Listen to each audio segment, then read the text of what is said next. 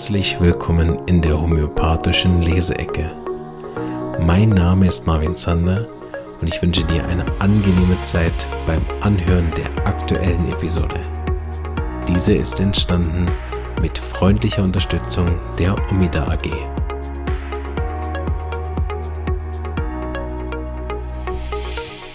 Hallo und herzlich willkommen zu einer neuen Episode Leseecke 36. Heute mal nicht live im YouTube, ausnahmsweise.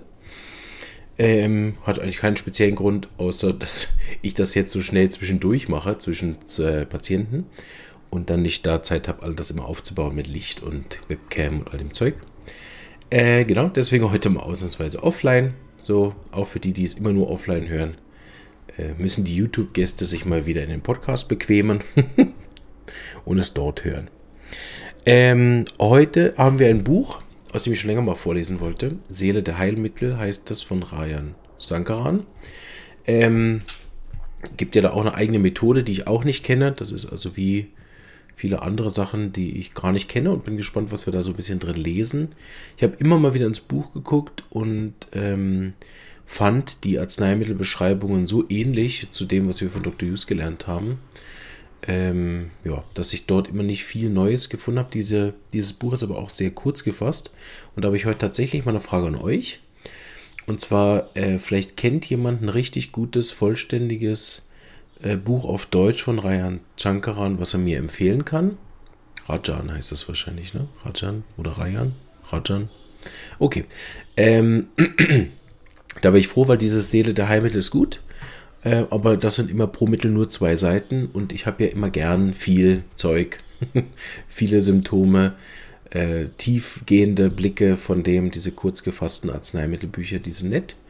Aber äh, ich habe gern, wenn ein bisschen mehr Fleisch am Knochen ist, weil natürlich auch dort dann oft Modalitäten fehlen oder weitere körperliche Symptome, sodass man die dann sauber verschreiben könnte, diese Arzneimittel. Genau. Also wer da mir eine Empfehlung hat auf Deutsch, wäre ich sehr froh. Ähm, genau. Aber heute aus dem Buch eben Die Seele der Heime, das habe ich irgendwann mal, äh, ich weiß gar nicht woher, gebraucht irgendwo gefunden. Und mal gucken, von wann das ist. Sieht nämlich auch alt aus. Äh. Ja gut, so alt ist nicht. Das ist der Neudruck von 2014. Der Originaltitel ist aber von 97. Ja. Okay, gut. Äh, wir machen ja keine Arzneimittel, so lese ich ein äh, Random-Teil aus der Einleitung. Mittendrin statt nur dabei, weil die Einleitung ist doch zu lang, um sie komplett in der Leseecke zu machen. Hm. Und los geht's. Häufig begegne ich der Fehlannahme, dass ich die mentalen und emotionalen Symptome überbetone und zu wenig Wert auf die körperlichen Symptome lege. Ich wiederhole, das ist eine Fehlannahme. Wenn ich mich oft und wiederholt ausschließlich den mentalen und emotionalen Zustand widme, dann deshalb, weil dessen Verständnis einen so viel tieferen Einblick in den Patienten und das Heilmittel verlangt und so viel schwieriger ist als die bloße Feststellung der körperlichen Symptome. Dennoch lege ich in der Praxis großen Wert auf die Körpersymptome, auf die Bedeutung der Pathologie und auf die Modalitäten, die mit denen des mit, mit den, hä? die mit denen des Mittels im Einklang stehen müssen. Allein aufgrund einer vagen Vorstellung eines mentalen Bildes, eines Mittels, Mama mia, allein aufgrund einer vagen Vorstellung eines mentalen Bildes eines Mittels verschreiben zu wollen, jetzt habe ich es geschafft, ist das Rezept für einen Fehlschlag. Eine solche Vorgehensweise ist voller Risiko.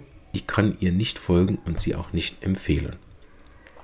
Finde ich soweit erstmal logisch. Ne? Alle, die das auch schon versucht haben, rein immer aufs Gemüt oder auf den mentalen Zustand zu verschreiben, vor allem wenn es keine Gemüts- oder mentale Erkrankung ist, werden ja einfach auch von Fehlschlägen geplagt. Äh, dadurch müssen sie sich automatisch wieder abwenden von dem und hinwenden zu dem, was es nachher braucht, nämlich das ähnlichste Mittel. Und wenn natürlich die Patienten unter Gemüts- und mentalen Symptomen leiden, dann ist es ja ganz richtig, ne, sich mit dem zu beschäftigen. Und es ist auch immer ein Aspekt in unserer Arbeit, weil wir den Mensch behandeln und nicht seinen Körper am Schluss. Ne? Und der Mensch mit seinen Symptomen sind natürlich dann energetischen Ausdruck seiner Krankheit in Form von Symptomen, die die Lebenskraft produzieren. Ne? So muss ich natürlich auch die Störung der Lebenskraft ähm, herausfinden. Und diese Störung ist ja auch laut Hahnemann immer auf der dynamischen Ebene, also auf der energetischen. Das heißt aber nicht, dass es nicht Einflüsse gibt auf der materiellen Ebene und dass wir dann die Symptome, die die Lebenskraft der hervorgebracht hat, auf der Körperebene einfach ignorieren können und sagen, ich gehe rein aufs Gemüt. Ne? Vor allen Dingen, wenn dort wenig Symptome sind. Ne? Gibt ja immer mal auch wieder Erkrankungen, die gar nicht so viele Gemüts- und Mentalsymptome hervorbringen. Und dann macht es natürlich gar keinen Sinn, nur die Gemütssymptome zu nehmen. Auch wer sich mit der Materie medikativ beschäftigt hat, wird auch feststellen, dass es bei bestimmten Mitteln nicht mehr Gemütssymptome gibt. Ne? Nicht mehr klinische Erfahrung oder so, sondern meistens wirklich dann ein Verständnis aufgrund von Leitsymptomen, Organtropismus oder wie ich mich sonst dem Arzneimittel nachher auf der körperlichen Ebene nähern kann. Genau. Das heißt, da bin ich absolut einverstanden und auch, dass er schön nochmal erwähnt, wie wichtig die Modalitäten sind, habe ich ja gerade im Vorfeld noch gesagt. Könnte man jetzt seinem persönlichen Buch hier vorwerfen, dass kaum welche drinstehen, aber es ist natürlich auch der Essenz, die er da zusammenfasst, also diese Kurzfassung.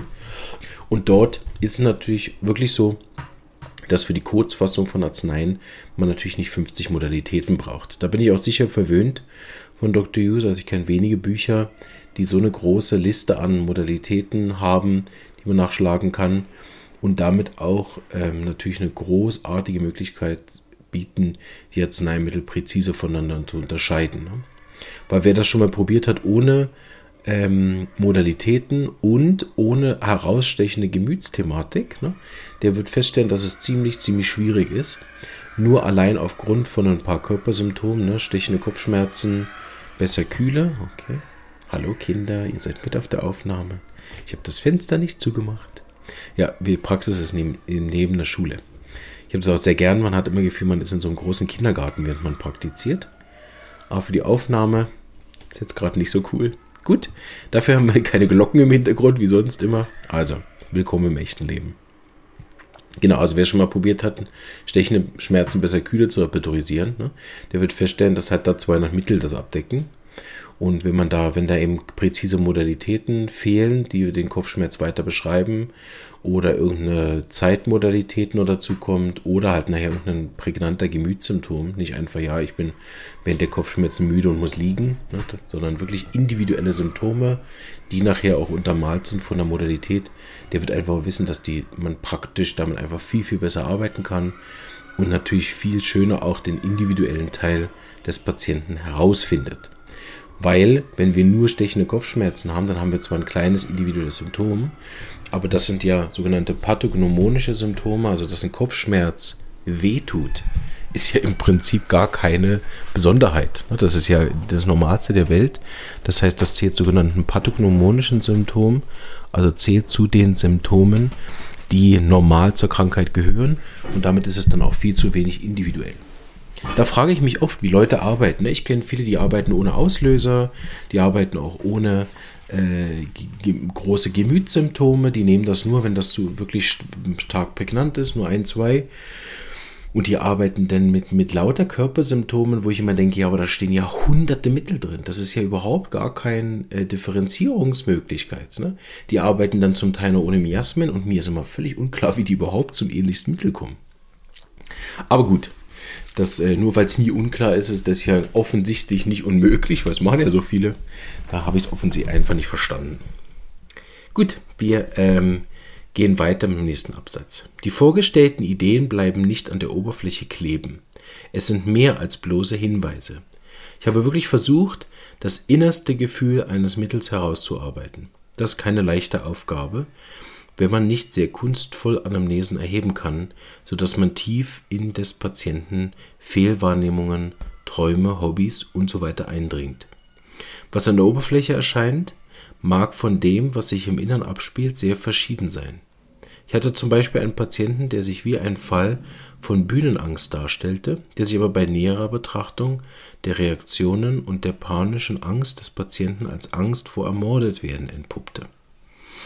Genau, dieses tief Eindringen in die Psyche, das ist ja das, was wir bei Dr. Gelernt haben. Also nicht einfach zu sagen, ja, sind sie ordentlich oder nicht, ne? sondern zu fragen, wie ordentlich sind sie, wo sind sie ordentlich, was bedeutet für sie Ordnung, warum ist das wichtig, wie sind sie ordentlich geworden, waren sie schon immer ordentlich. Ja, und das wirklich auseinanderzunehmen, bis man in der Tiefe verstanden hat, äh, warum der ordentlich ist. Und ihr werdet erstaunt sein, wenn ihr das mm, immer wieder praktiziert. Also ein großer Tipp an die Studenten. Macht euch mal die Mühe beim nächsten Patienten, bis, bis in die, ins kleinste und nervigste Detail irgendein Gemütssymptom zu Ende zu fragen. Also wirklich, ne? Ähm, zum Beispiel, keine Ahnung, Religiosität, wirklich mal bis zu Ende zu fragen. Warum sind sie? Wie sind sie erzogen worden damit? Warum ist das wichtig? Wie praktizieren sie das? Was, wie würden Sie das anderen erklären?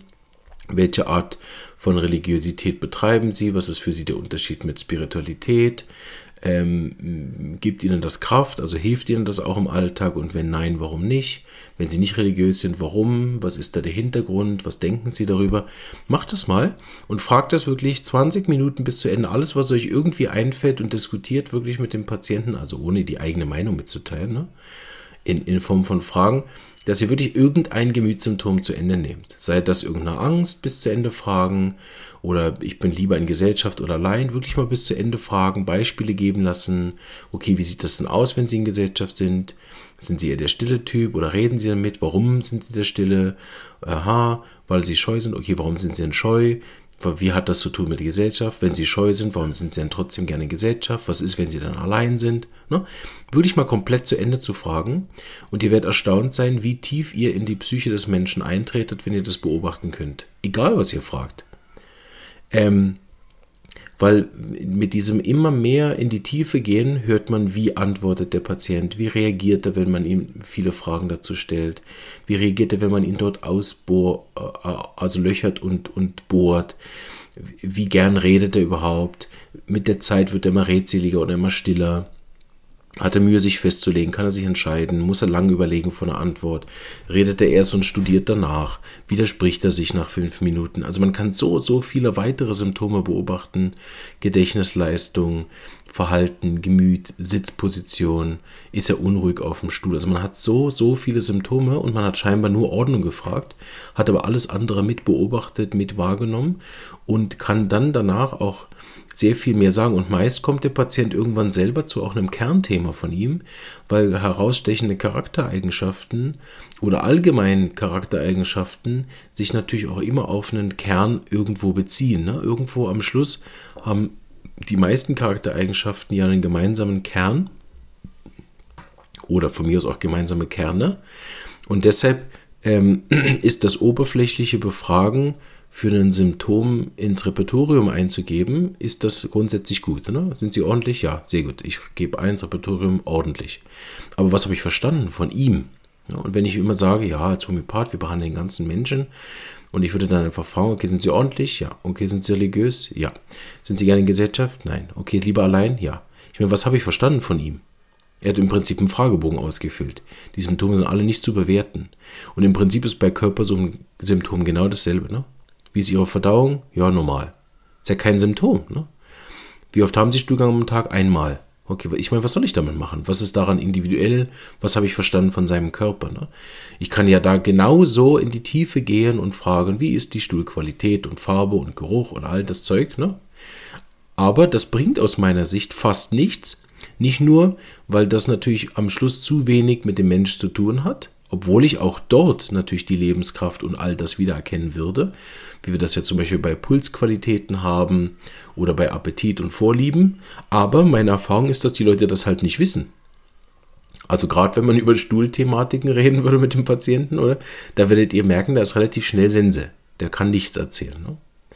Am Schluss muss man aber immer entscheiden, ne, ob jetzt diese Religiosität überhaupt zum Thema gehört. Ne, ob brauche ich das überhaupt, um die Arznei zu verschreiben? Inwiefern hat denn jetzt diese Religiosität oder nicht vorhandene Religiosität mit, mit seiner äh, Krankheit, die die Lebenskraft äh, zeigt, zu tun? Ne, inwiefern hat es mit den Kopfschmerzen zu tun? Und da ist das Spannende, wenn ich die Sachen zu Ende gefragt habe, sind mir eben aber oft andere Themen aufgefallen, die sehr wohl mit dem zu tun haben. Also wenn, wenn Religiosität nachher auch nach 20 Minuten Diskussion kein äh, vernünftiges Symptom hervorgebracht hat, ist das gar kein Problem. Äh, aber ihr werdet in der Zeit so viele andere Eigenschaften von ihm kennengelernt haben, die es dann eher fragt, ne? wie gut können Sie sich denn entscheiden? Wie ist denn Ihr Gedächtnis? Wie ist es für Sie, zu, sich zu entspannen? Wie ist es für Sie, äh, zu reden mit Leuten? Ne? Wie ist es für Sie, über Ihre Probleme zu reden? Und dann kann man ja das irgendwann drehen und irgendwann hat man den Haken drin im Mensch. Das heißt immer noch nicht, dass man das für die äh, Arzneimittelwahl nachher verwenden muss oder kann. Aber man hat wirklich den Menschen verstanden, wer er ist, welches einmalige Wesen ich da vor mir habe. Also mehr verstanden, als wenn ich nur frage, sind sie religiös? Ne? Und das wird mir im Laufe des Falls ja immer, immer wieder helfen. Ne? Selbst wenn der heute für einen Splitter kommt und das völlig irrelevant ist, wird das irgendwann im Verlauf seines Lebens vielleicht mal wichtig, dass ich den Menschen so tief im Kern verstanden habe. Und ihr könnt euch auch andersrum fragen, wenn ihr jetzt als Therapeut oder Student zuhört, wie würdet ihr die Anamnese empfinden? Das ist natürlich auch individuell. Ne? Manche wollen auch ja gar nicht ausgefragt werden. Hm? Die sind dann vielleicht beim Homöopathen oder bei der Art von Homöopathen, der sie wirklich verstehen will, vielleicht auch falsch. Ne? Brauchen vielleicht eine andere Therapie, wo man etwas weniger oder gar nicht redet. Aber nehmen wir mal an, man will wirklich, dass man verstanden wird. Wie viel mehr fühlt ihr euch verstanden, wenn ich euch fragen würde, hm, sind sie ordentlich? Ja, okay. Weiter. Ne? Oder ich würde mit euch eine Viertelstunde wirklich erfassen, Warum ordentlich, in welchem Bereich, wo fällt es schwer, ist das Disziplin oder Freude, wo geht es da um Schönheit, geht es um Struktur, wie viel mehr würdet ihr euch wirklich verstanden fühlen? Und das ist das, was wir unseren Patienten dann auch geben können, nämlich ein Gefühl, dass sich jemand A echt für mich interessiert, ohne jetzt ständig seine eigene Meinung mit reinbringen zu müssen, und auch B, sich auch wirklich in der Tiefe mit mir auseinandersetzen will und nicht einfach irgendwie oberflächlich. Ne? Wir lesen weiter. Mein Zugang zu einem Mittel besteht in dem Versuch, erfassen zu wollen, wie die zahllosen Komponenten eines Mittels sinnvoll zusammengehören. Die zugrunde liegende Täuschung, die Quelle, das Naturreich, das Miasma, die Symptome, all diese Dinge müssen als Aspekte eines Ganzen verstanden werden, wenn wir ein Heilmittel auch nur annähernd wahrhaft verstehen wollen. Was dieses Buch von anderen Materia unterscheidet, ist genau dieser Versuch, das Verbindende herauszufinden. Ich glaube zum Beispiel, dass im Fall von Sepia das Bindeglied in Sepias Gefühl besteht, gegen ihren Willen etwas tun zu müssen. Im Kapitel über Sepia versuche ich also aufzuzeigen, wie dieses Bindeglied alle Aspekte des Heilmittels miteinander verknüpft. Diese Einsicht habe ich in der Praxis wiederholt bestätigt gefunden und ich glaube nicht mehr, dass sie bloße Theorie ist. Und dennoch sollte man daran denken, dass dieses Konzept auf Erfahrung beruht und nicht unbedingt das Endgültige ist. Ähnlich äh, unkonventionell ist auch mein Konzept der Miasmen, zum Beispiel als Thema der psychotischen Fixation zu verstehen. Dieses entspricht allein meiner Einsicht und ein anderen Homöopath mag durchaus zu einer anderen Einsicht gelangen. Im vorliegenden Buch habe ich mein Konzept der Miasmen nicht näher vorgestellt, das habe ich in die Substanz der Homöopathie getan. Des Weiteren habe ich in vielen Fällen die Situation eines Arzneimittels unter dem Abschnitt der Diskussion erörtert. Es sei angemerkt, dass es sich dabei nicht, um, nicht unbedingt um die aktuelle Situation des Patienten handelt, eher um die Situation, in der der Patient unbewussterweise glaubt, sich zu befinden. Wenn ich also behaupte, Magnesium sei ein Waisenkind, bedeutet das, dass der Patient sich als Waisenkind oder wie ein Waisenkind empfindet, obwohl er durchaus noch lebende Eltern haben mag. Der Mensch richtet sich in Situationen ein, die seiner Wahrnehmung der Realität entsprechen. Magnesium muriaticum zum Beispiel fühlt sich von allen Freunden betrogen und vermeidet deswegen Kontakt. Dies wiederum verstärkt das Gefühl, ohne Freude zu sein. Genau, hier ist ganz wichtig, an der Essay haben wir so einen äh, ja, geflügelten Satz oder wie man dem auch immer sagen will. Wir interpretieren die Symptome nicht. Und das ist, glaube ich, auch bei vielen anderen Methoden immer so ein Grad, ne? wo, wo dann auch die Use-Methode sich ganz klar abgrenzt, auch wenn wir natürlich einen starken Fokus auf die Gemütssymptome legen ne? und einen starken Fokus auch auf den mentalen Zustand des Patienten legen, aber wir interpretieren nicht. Und so Symbole oder ähm, solche Sachen hier zum Beispiel, ne, Magnesium, das Waisenkind, so, ne, ähm, sind dann hilfreiche Sachen, um die Arzneien zu lernen. Ne? Ich werde aber das ja selten hören, wenn ich den Patienten frage, wie fühlen Sie sich? Ja, ich fühle mich wie ein Waisenkind. Ich werde selten hören. Das heißt, der Patient wird es ja auf seine individuelle Art und Weise ausdrücken. Und das kennen wir von Hahnemann. Man sollte es ja in der Patientensprache dann auch aufschreiben, damit man wirklich den individuellen Kern kriegt. Weil nachher alle Magnesium-Muriaticum-Symptome auf dieses Waisenkind-Thema zu beziehen oder wie bei Sepia auf das zu beziehen, könnte dann für jemanden, der auch noch nicht so geübt ist wie der Herr Sankaran, der sicher ein erfahrener Homöopath ist, könnte das dazu führen, dass man das so interpretiert, naja, sie meint sicher das mit diesem Waisenkind-Thematik, ne? Oder ja, äh, das ist Sepia, weil sie muss gegen ihren Willen etwas machen, was sie nicht will. Ja, aber sorry, also, ne? Wenn ich, wenn ich das unerfahrenen Leuten ähm, so beibringen würde, was ja der Herr Sankaran sicher nicht macht, ne? aber dann fehlt ja die Erwähnung, dass das über 100 andere Mittel haben, nämlich jedes hochpsorische Mittel hat extrem Mühe, wenn er irgendwas machen muss, was er nicht will. Ne? Und reagiert dann aber individuell.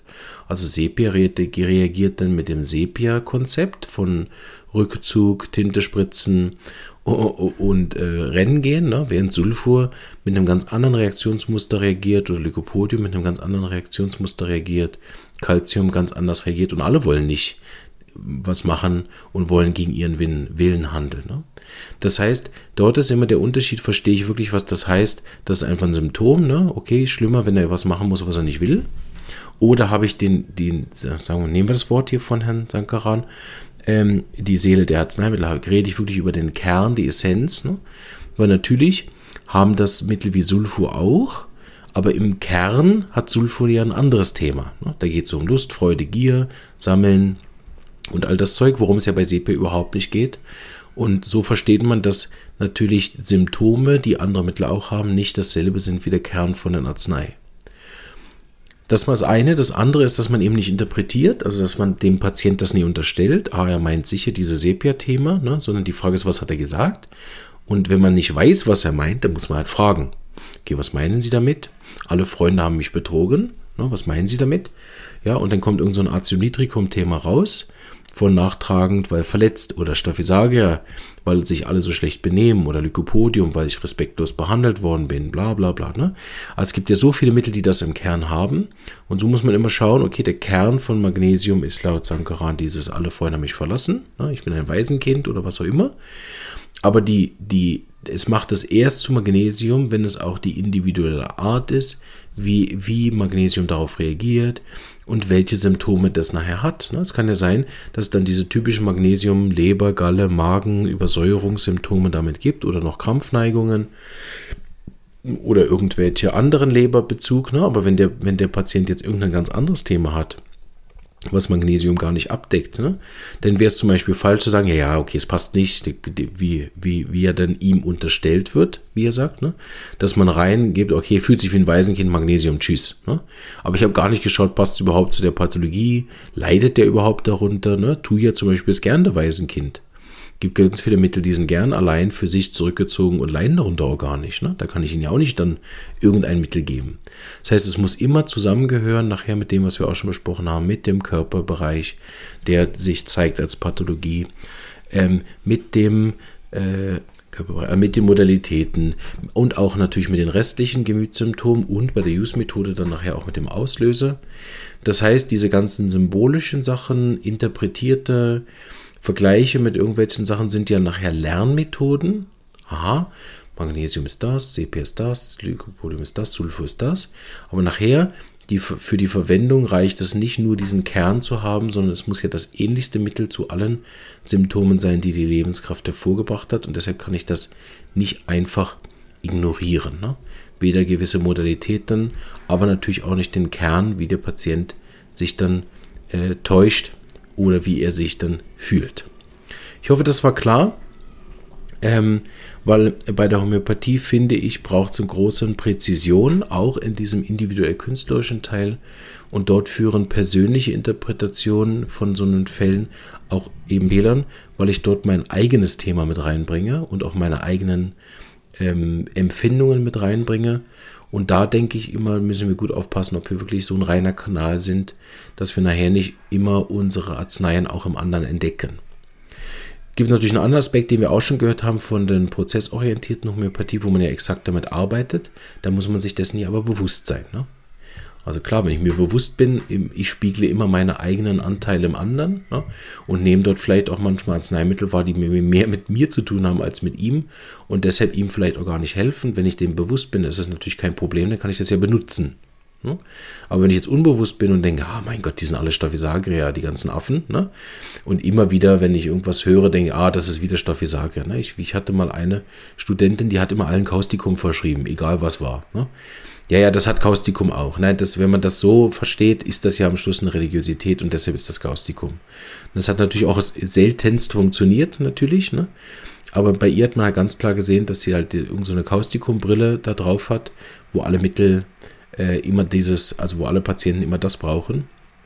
Und so kommt man natürlich auch auf dem harten Weg weg von dem, indem man dann merkt, okay, es hilft halt einfach nicht. Ähm, genau. So, das immer wieder jonglieren, ne? immer wieder hinterfragen und schauen, auf, auf welche Basis verschreibe ich nachher die Arzneien und wie komme ich zum ähnlichsten Mittel? Und neige ich dazu, zum Beispiel Gemütssymptome zu ignorieren, neige ich dazu, den Auslöser zu ignorieren, neige ich dazu, gewisse Körpersymptome nicht zu fragen oder nachher zu interpretieren, anstatt zu nehmen, was der Patient tatsächlich gesagt hat. Und da eben nochmal Abschlusstipp, wenn ihr nicht wisst, was der Patient meint, einfach nochmal nachfragen wie ich das am Anfang kurz gezeigt habe, ne, so in die Tiefe fragen, okay, wie meinen Sie denn das, dass Sie sich als Waisenkind fühlen? Ne? So, und dann hört man vielleicht eine Natmo-Geschichte, eine Staphysagria-Geschichte, eine Magnesium-Geschichte, eine Lycopodium-Geschichte, eine Medurin-Geschichte, eine Sepia-Geschichte, eine Onychoteutes-Geschichte, eine Kaliumsilikata-Geschichte. Ne? Und dann wird man, oder, oder äh, eine Natriumsilikata-Geschichte, auch eine sehr gute Waisenkind-Story. Ne? Und dann versteht man, okay, es gibt einfach 80 verschiedene Waisenkind-Geschichten und alle diese können eine Waisenkind-Geschichte erzählen, einfach auf ihre individuelle, einzigartige Art, wie, die, wie der Patient diese Arznei nachher äh, ausdrückt. Ne? Und es wird auch einige äh, Mittel geben, die diese Geschichte auf gar keinen Fall erzählen werden, ne? dass sie sich wie ein Waisenkind fühlen, weil das in dem Arzneimittelbild überhaupt nicht passt. Ne? Also auch dort wird man dann Arzneimittel aussortieren, abgrenzen können und verstehen, okay, das ist sicherlich nicht der Kern von bestimmten Arzneien. Vielen Dank fürs Zuhören. Ich hoffe, das hat euch gefallen. War ein guter Überblick und ähm, erstaunt jetzt von dem ähm, mal wieder, wie eng das mit dem ist, was Dr. Hughes äh, arbeitet. Auch wenn es natürlich einige Unterschiede gibt, das darf sie aber auch, hat er auch selber gesagt. Ähm, aber mir hat die Folge sehr viel Spaß gemacht und hoffe euch auch. Tschüss!